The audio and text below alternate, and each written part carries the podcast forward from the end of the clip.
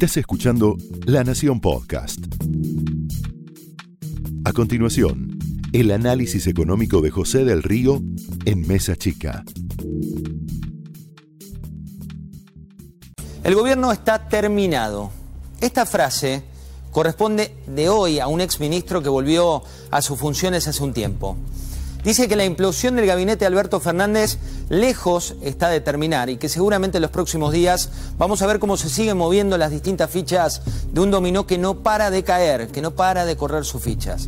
La partida de Ferraresi, el Ministerio de Hábitat, que se suma a la de Juanchi Zabaleta, del Ministerio de Desarrollo Social, son solo dos regresos a la casita de mis viejos, que muestran que el peronismo huele sangre en la elección y por ello empezó a dejar y a despejar su mente.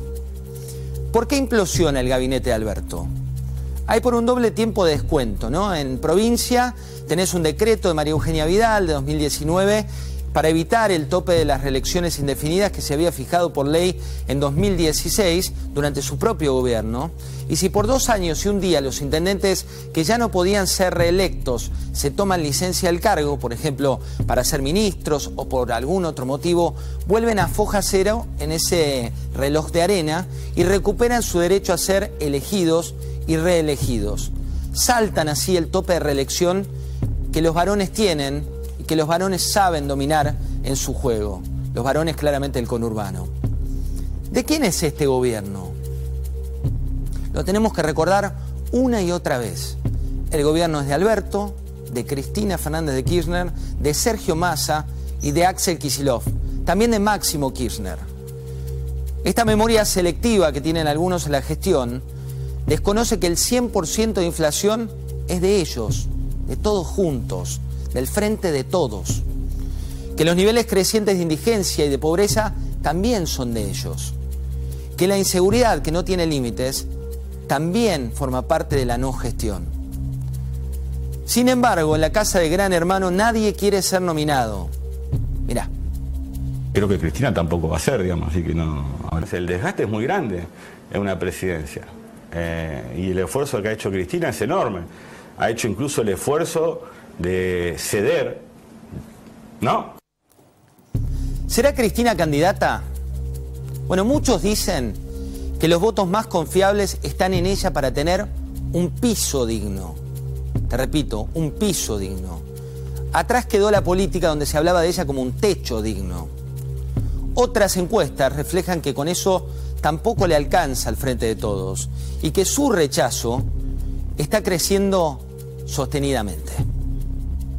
A mí Cristina me parece que es quien conduce el movimiento político más importante del país y que tiene todas las condiciones para ser presidenta. Por supuesto que si me preguntas en primera persona, a mí me gustaría, pero obviamente la decisión de la candidatura es por ese doble carácter, por ser ella y por ser... Sin embargo, refleja así su propio espejo, donde Axel Kisilov, el gobernador de la provincia, no quiere ser corrido a una contienda más que competitiva a nivel nacional. Posicionándola a Cristina, escapa él de la nominación con la cual quieren ungirlo varios intendentes peronistas que creen que Axel, lejos de colaborar, rompe los puentes. Cristina y la Cámpora buscan despegarse de Alberto, pero es Aníbal quien no les deja pasar una y los pega. Un Aníbal al que paradójicamente, en el frente de todos, muchos le temen. Con Máximo, ¿cómo estás?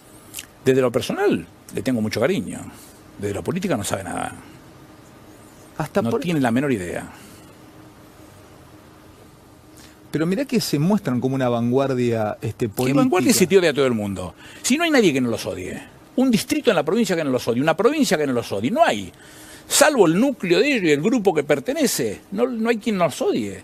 Bueno, sí, eso, eso, es lo que vos quisiste hacer, porque se los he dicho a ellos, vuelvo a decir, no se están entrenando por este programa. Se los he dicho en, la persona. ¿Ustedes son conscientes que los odia a todo el mundo? Sí.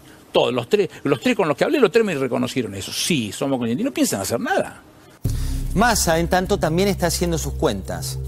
Después de conocerse que los fondos nacionales destinados a la educación del año próximo van a tener una reducción cercana al 15%, que es más del doble que la prevista en todo el presupuesto general, el secretario general de SUTEBA, este Sindicato Unificado de Trabajadores de la Educación, me refiero a Roberto Baradel, vos lo conocés, dijo que no está dispuesto a aceptarlo. También dijo que no quiere que vuelva a gobernar el neoliberalismo y como si fuera poco, apareció en la cancha un Juan Grabois en una entrevista con Elisabetta Piqué, donde dijo que Cristina no tiene que ser candidata. Alberto es un fraude y Massa me mintió. ¿Esto quién lo dijo? Juan Grabois. La tensión está creciendo y empieza también el aumento de tarifas. Va a afectar al triple de los hogares previstos. La promesa que te habían hecho era que iba a afectar al 10% y van a ser al menos 33% de los usuarios. En números, 5,5 millones de hogares van a recibir los aumentos de luz, 3,7 millones van a recibir los aumentos del suministro de gas. Y lo que se está discutiendo ahora, el presupuesto 2023, al que no dio quórum Máximo Kirchner o Maxi, según dijo Axel Kisilov, reduce los fondos para la educación y tiene también una merma que va a ser más del doble que el recorte que tiene el presupuesto a nivel nacional general. En paralelo se demora el dólar Qatar porque lo anuncian pero no saben cómo implementarlo. La sequía complica el ingreso de dólares y se van a perder unos 2.500 millones adicionales. Y los grandes desvelos, los grandes desvelos de los candidatos, parecen más centrados en cómo se ven a sí mismos que lo que la sociedad necesita.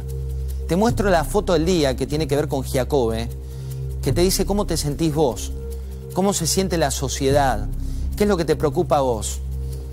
Y mientras los políticos discuten y se pelean, la Argentina transmite tristeza, incertidumbre, angustia, bronca, preocupación, impotencia y desesperanza. Esto fue el análisis económico de José del Río en Mesa Chica, un podcast exclusivo de La Nación. Escucha todos los programas de La Nación Podcast en www.lanacion.com.ar. Suscríbete para no perderte ningún episodio. Estamos en Spotify, Apple Podcast, Google Podcast y en tu reproductor de podcast favorito. Seguí escuchando La Nación Podcast.